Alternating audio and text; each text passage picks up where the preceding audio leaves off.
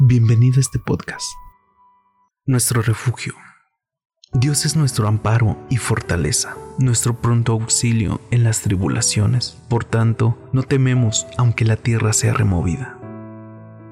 En estos tiempos tan difíciles que estamos viviendo, todo lo que pasa en nuestras familias, en nuestro trabajo y en todo aquello que nos rodea, hemos sentido que las cosas han cambiado. El desánimo a veces se hace presente en nuestras vidas y queremos que las cosas siempre tengan una respuesta rápida cuando las situaciones se salen de nuestras manos. Cuando la enfermedad llega o cuando la economía no es la suficiente, sentimos que nuestras fuerzas se acaban y la tristeza llega. Es cuando vemos su misericordia en nuestras vidas. Confiamos que Dios tiene el control de todo. Él es nuestro amparo y fortaleza. Al ser nuestro amparo, quiere decir que Él es nuestro protector.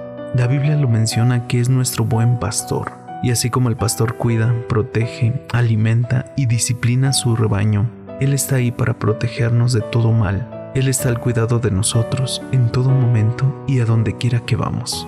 En cierta ocasión Jesús dijo a Simón, pero yo he rogado por ti, que tu fe no falte. Es un consuelo saber que Jesús ruega para que mantengamos nuestra fe, a pesar de los problemas que estemos viviendo. Al saber que no estamos solos es lo que motiva nuestras vidas a seguir adelante que Jesús está ayudándonos cada día y saber que Él comprende todo lo que estamos viviendo. El pensar en una fortaleza me hace recordar en aquellas construcciones que por su forma de estar diseñadas hacen que nos brinden una seguridad y protección. Así también es algo que sostiene, soporta o resiste. Esa fortaleza la encontramos en Dios, ya que no es en nuestras propias fuerzas, sino en las que Dios nos da.